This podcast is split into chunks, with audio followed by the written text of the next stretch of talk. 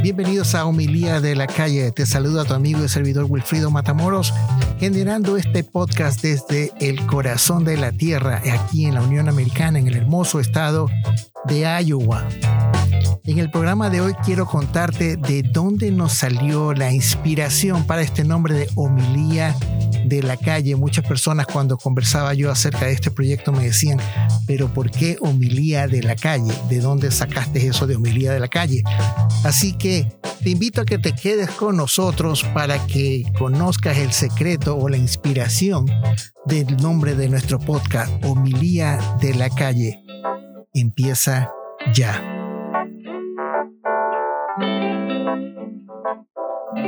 Una vez más, gracias por acompañarnos. Como te contaba en el inicio de este podcast, eh, hoy queremos contarte cómo es que nos nace la idea de hacer homilía de la calle, o al menos el nombre inicial de homilía de la calle. En realidad, esto ha sido todo un proceso, aunque te parezca mentira. Hicimos una prueba ya por el año 2018. Hicimos una primera prueba de un podcast que está en SoundCloud, pero está ahorita en estado private, en estado privado, pero en estos días nos llenamos de valor y lo vamos a hacer público. Pero ya en el año 2018 teníamos la idea de hacer este podcast. Por algún motivo estuvimos también envueltos en otro tipo de proyectos que nos hizo en un momento dado dejar eh, por un lado en el tintero el proyecto del podcast. Pero en realidad la idea, el nombre en sí, surgió hace aproximadamente unos, unos tres o cuatro años, cuando fui invitado a participar en, el proceso del quinto encuentro, aquí en lo que es la diócesis de Des Moines. Tuve una invitación a participar en este, en este evento y honestamente hasta ese punto yo no desconocía totalmente lo que había significado los encuentros en Estados Unidos. Si te digo que me invitan a un quinto encuentro es porque hubieron al menos cuatro encuentros antes del quinto encuentro. Así que me puse a inmediatamente a estudiar un poco sobre esto del quinto encuentro, leyendo un poco de la memoria histórica de los encuentros y ahí me ahí me encuentro, valga la redundancia, con que el primer encuentro se da en el año 1972. O sea que estamos hablando aproximadamente casi unos 48 años atrás. En el año 72 se da el primer encuentro y es un encuentro que tiene que ver con nosotros los latinos, con la presencia latina en Estados Unidos. En algún momento dado, siempre les ofrezco tratar de hacer un programa específico sobre algún tema.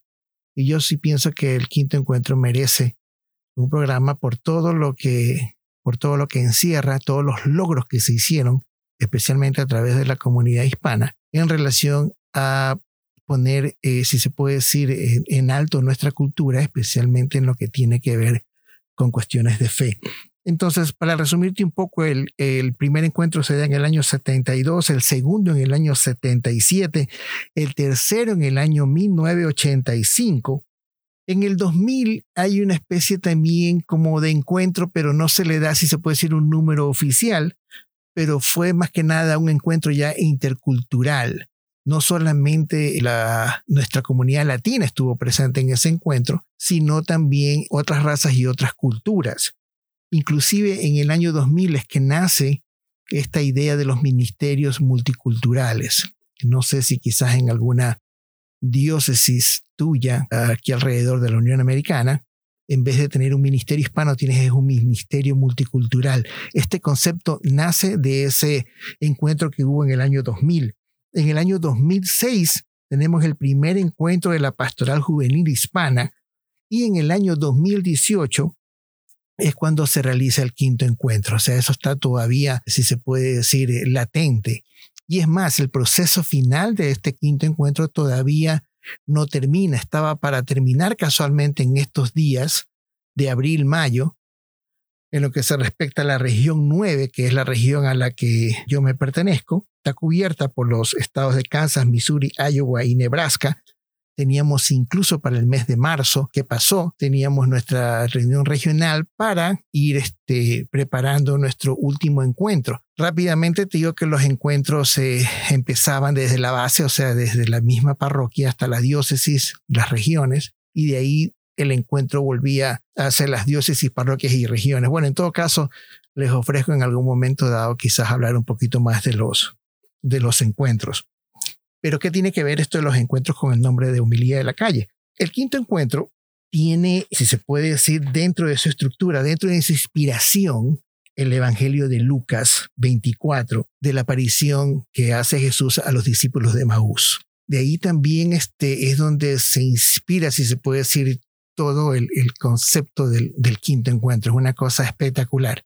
Pero antes de entrar a, analizar al estilo de humildad de la calle este Evangelio de Lucas, el nombre en sí de encuentro ya para mí decía bastante. Era una cosa que me recordaba mucho y especialmente nosotros que somos latinos. Para nosotros la palabra encuentro significa muchísimo, muchísimo más que la simple traducción en inglés, encounter. O sea, puede significar para nosotros los hispanos toda una conversación, toda una tarde, todo un mensaje. Yo recuerdo que cuando uno salía, en ese entonces, lejano Ecuador, que hoy en día la está viendo bien, bien dura, si en un momento dado pueden incluir a, a mi país en sus oraciones, les agradecería mucho. Yo me acuerdo que uno salía a caminar, porque en ese entonces a veces uno todavía podía caminar, especialmente son eran ciudades un poco no tan grandes como hoy en día, ¿no? Les estoy hablando de una ciudad hace aproximadamente unos 40 años. Uno salía, cogía un colectivo, se bajaba, caminaba, hacía lo que tenía que hacer y volvía y cogía de nuevo otro bus o quizás un taxi, pero siempre se caminaba, siempre se caminaba y en ese caminar uno se encontraba con gente y una vez llegaba a la casa y comentaba al papá, al hermano, al tío, me encontré con fulano. Pero ese encontrarse con fulano significaba que habíamos tenido de una u otra manera un, un acercamiento profundo. O sea, la diferencia entre saludar y encontrar es tremenda en nuestro idioma. Uno puede decir, me saludé con fulano. ¿Dónde lo viste? No sé, yo pasaba por el carro, o yo pasaba caminando, o pasé en el bus, o lo vi al frente de la cuadra y lo saludé. Pero cuando uno decía me encontré con alguien, eso significaba que nos habíamos detenido en nuestro caminar, nos habíamos detenido en lo que estábamos haciendo y habíamos dedicado unos minutos, si no eran unas horas, a este encuentro con este amigo. Y en ese encuentro salía todo. Salía cómo estás, cómo está la familia, te veo bien, te veo mal, qué has hecho, qué no has hecho, qué pasó con fulano, me enteré de esto, me enteré de lo otro. Salúdame a Sultano, salúdame el otro, ¿cuándo nos volvemos a encontrar? ¿Cuándo nos volvemos a ver? Esa palabra significaba todo eso. Cuando uno cogía el teléfono, uno decía, oye, encontrémonos en tal lado. Cuando uno medio, medio se saludaba en la calle, uno decía, oye, esto tenemos que seguir hablando. ¿Dónde nos encontramos? Los encontré en tal lado o sea, la palabra encuentro para nosotros significa mucho. O si no, imaginémonos cuando estamos buscando las llaves de nuestro carro como loco y uno mismo dice, por fin las encontré. O si no te ven atareado y te dicen, ¿qué andas buscando? No es que no encuentro las llaves. Entonces, esa palabra encuentro para nosotros significaba bastante. Y para mí, en el contexto de lo que estaba yo queriendo, eh, iba a participar, todavía no le, no le hacía el clip del encuentro a lo que para mí significaba encontrarme con una persona. Entonces, es ahí cuando yo veo el, el concepto del quinto encuentro basada en esta escritura de Lucas de los discípulos de Maús. Porque en ese evangelio Jesús se encuentra con ellos. Él sale al encuentro de ellos. Jesús dice el evangelio, sería bueno quizás leerlo un poquito y lo desmenuzando. Dice, en ese mismo día dos de ellos se dirigían a una aldea llamada Emaús, que distaba de Jerusalén 60 estadios. Eso no es muy lejos. En primer lugar, eso no es muy lejos. Hoy en día, en Emaús, podemos encontrar una iglesia de Emaús que está aproximadamente a siete minutos en carro de, hablemos del centro de Jerusalén. Dice, iban conversando entre sí de todo lo que había acontecido. Miren qué curioso iban conversando de todo lo que había acontecido. Cuando uno se encuentra con un amigo y uno va caminando con un amigo, uno va ahorita caminando de, lo que acontece, de lo que está pasando, de lo que está pasando en el trabajo, de lo que está pasando ahorita con este virus famoso, de lo que está pasando en la familia. Y si nos ponemos un poquito más naturales, de qué pasó con el equipo de fútbol, de qué pasó con lo de aquí, y sabes que el vecino, y sabes que el hijo de fulano, siempre estamos en este caminar conversando. A veces conversamos de cosas buenas, a veces de cosas no tan buenas, a veces también de cosas tristes. Y esto es lo que acontece con estos dos discípulos que van caminando de regreso de Jerusalén. Dicen, iban conversando entre sí de todo lo que había acontecido y mientras comentaban y discutían, el propio Jesús se acercó y se puso a caminar con ellos, aunque sus ojos eran incapaces de reconocerles. Entonces, ahí está la figura de encuentro. Ahí está la típica figura del encuentro. Esa típica figura de que estos dos discípulos van comentando. Y Jesús se les acerca, así les sale al camino se les aparece, se les encuentra. Como cuando a veces nosotros, al menos los que nos gusta caminar en la calle, y vemos a ese amigo que va por allá, y lo vemos así caminando así, y dice, no, déjame encontrarme con él, y uno va y le sale al encuentro. Yo salgo al encuentro, Jesús le sale al encuentro a ellos. Lo curioso, y lo dice, lo dice inmediatamente el Evangelio, que estos dos discípulos eran discípulos de Jesús obviamente, porque inclusive el Evangelio es, es claro y dice, el propio Jesús se acercó y se puso a caminar con ellos, aunque sus ojos eran incapaces de reconocerles. Aquí les digo una cosa, uno de los eslogans de este podcast de Homilía de la Calle es casualmente esa, esa partecita, esta parte pequeña de lo, que les, de lo que les estoy leyendo. Se acercó y se puso a caminar con ellos. Y esto es espectacular porque cuando uno se encuentra con alguien en la calle, una vez le dice, oye, ¿para dónde vas hoy? Voy, para tal lado. Ok, vamos, que yo también voy por allá. Y uno empieza a caminar conjunto con esa persona. En este caso, eh, Jesús hace lo natural. Hace lo que, lo que tú y yo podríamos hacer si nos encontramos con alguien camino a algún lugar. Porque como decir, caminemos juntos. Salvo el caso de que tú vas para el norte y yo voy por el sur. Pero a veces cuando hay esa afinidad, cuando a veces hay esa amistad, ese deseo de estar con la otra persona, uno puede caminar cuatro o cinco bloques más con tal de caminar con la persona, con el amigo, con el que te interesa caminar por algún, por algún tiempo. No importa que yo me desvíe un poco, quiero caminar contigo. Déjame salir, sal, salgo el encuentro y yo, yo quiero caminar contigo. No me importa si yo voy para el sur o para el este, para el oeste, no me importa. Yo quiero caminar contigo. Entonces Jesús viene y se les pone a caminar con ellos. Y Jesús viene y primerea la palabra de nuestro Santo Padre, que lo, la hizo famosa, inclusive los estudiosos tuvieron que ponerla en el diccionario, primeriar, los primerea, y les dice, ¿de qué veníais hablando entre vosotros por el camino? Y se detuvieron entristecidos. Uno de ellos, que se llamaba Cleofás, le respondió, ¿eres tú el único forastero en Jerusalén que no sabe lo que ha pasado allí estos días? Él les dijo, ¿qué ha pasado? Y le contestaron, lo de Jesús el Nazareno, que fue un profeta poderoso en obras y palabras delante de Dios y ante todo el pueblo, como los príncipes de los sacerdotes y nuestros magistrados lo entregaron para ser condenado a muerte y lo crucificaron. Sin embargo, nosotros esperábamos que Él sería quien redimiera a Israel, pero con todo, es ya el tercer día desde que, desde que estas cosas han pasado. Hagamos una, una, una pausa ahí porque estos dos discípulos vienen, según dice aquí el Evangelio, entristecidos.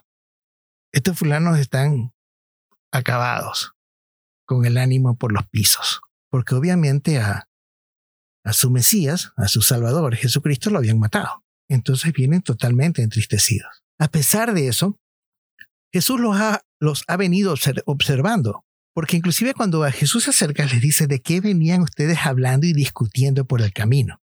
O sea, más allá de que Jesús es Dios y que se las sabe todas, es el hecho de que Él siente, ve, observa, primerea y se da cuenta que ahí hay algo. Y remitámonos un poco a esto de seguir encontrándonos con la gente. A veces por algún motivo sabemos que a cierta persona no le está yendo bien. A este fulano lo botaron del trabajo, a este fulano eh, tuvo un problema con el papá, este fulano tiene un problema con la mamá, o este fulano está enfermo, o así asado y cocinado.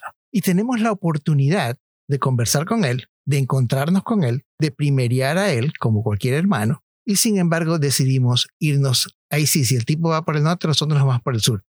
No me quiero topar ahorita con esa persona porque no quiero ni siquiera conversar con esta persona porque esta persona ahorita tiene 500 problemas, tiene un poco de cosas en la cabeza de pronto hasta se quedó sin trabajo y me va a quedar a mí pedir plata prestada. No, no, no, no quiero ni siquiera toparme con esa persona. Así que si esa persona va para el norte, aunque yo también voy para el norte, no me importa. Yo me voy y me doy la vuelta por el oeste y salgo por el otro lado, pero no me topo con esa persona. Esto no es lo que Jesús decide hacer. Él a pesar de que los ve como los ve, dice, no, yo tengo que abordarlos porque no puede ser que estén ahorita entristecidos. Yo tengo que hacer algo para que salgan de ese estado mental en el que están, en ese estado deprimente en el que están. Yo tengo que hacer algo. Y viene Jesús y se acerca. Entonces, una vez que ya vienen y le cuentan la razón por la que ellos están tristes y la que están todos acongojados, vienen y ellos siguen contándole un poco a Jesús la historia. Le dice, le dicen ellos, pero con todo esto ya es el tercer día desde que han pasado estas cosas. Bien, es verdad que algunas mujeres de las que están hablando con nosotros nos han sobresaltado, porque fueron al sepulcro de madrugada y, como no encontraron su cuerpo, vinieron diciendo que habían tenido una visión de ángeles, que les dijeron que está vivo. Después fueron algunos de los nuestros al sepulcro y lo hallaron tal como dijeron las mujeres, pero a él no le vieron. Entonces Jesús les dijo, Necios y torpes de corazón para creer todo lo que anunciaron los profetas. No era preciso que el Cristo padeciera estas cosas y así entrara en su gloria. Y el Evangelio continúa diciendo, y comenzando por Moisés y por todos los profetas, les interpretó en todas las escrituras lo que a él se refería. Llegaron cerca de la aldea donde, donde iban y él hizo el ademán de continuar adelante. Pero lo retuvieron diciéndole, quédate con nosotros porque se hace tarde y está anocheciendo. Hagamos ahí otra, otra pequeña pausa. Y esta pausa que vamos a hacer es donde nace el nombre de este podcast, Homilía de la Calle. Porque ¿qué es lo que hace Jesús? Jesús les dice, bueno, ustedes no se han dado cuenta de lo que tenía que pasar, de lo por lo que el Mesías tenía que padecer. No, no se han dado cuenta, ustedes no la han tenido clara. Parece ser como que a ustedes la escritura les entró por un lado y les salió por el otro. Entonces viene Jesús y empieza a hacer una exégesis, una homilía, una explicación de las escrituras. Y el Evangelio dice, y comenzando por Moisés y por todos los profetas, les interpretó en todas las escrituras lo que se refería a él. ¿Dónde Jesús hace esta homilía, esta exégesis, esta explicación? Caminando con ellos. En ese entonces en un camino. Hoy en día es una calle. Y ahí es cuando se me ocurre la idea de hacer homilía de la calle es una cosa que no sé, me pareció curiosa, porque Jesús debió haber utilizado el mismo lenguaje que utilizaba cuando él daba sus, cuando decía sus parábolas, cuando le hablaba a la gente, cuando le hablaba a sus discípulos. Jesús no era una persona que, creo yo, que usaba palabras difíciles de entender, con un profundo concepto teológico. No, Jesús le hablaba a pescadores, le hablaba a sembradores, a recolectores de taxes, a mujeres de la vida alegre, por no decir prostitutas, a leprosos, a ladrones. Él utilizaba un léxico sencillo, una manera de comunicarse sencilla, sin complicaciones. Por eso el éxito de las enseñanzas de Jesús a través de sus parábolas, tremenda. No ha habido, creo yo, una persona que utilice tan excelentemente bien las parábolas como Jesús. Impresionante.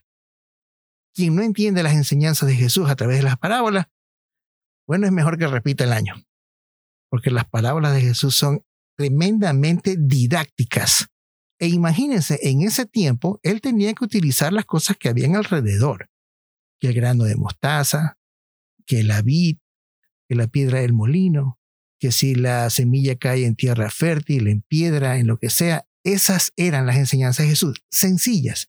Entonces, ¿por qué no hablarles así a estos dos discípulos que iban camino, que iban caminando, que iban recorriendo una acera, que iban recorriendo un, un empedrado, que hoy en día podría ser cualquier calle de cualquier ciudad de nuestros barrios, de una manera sencilla?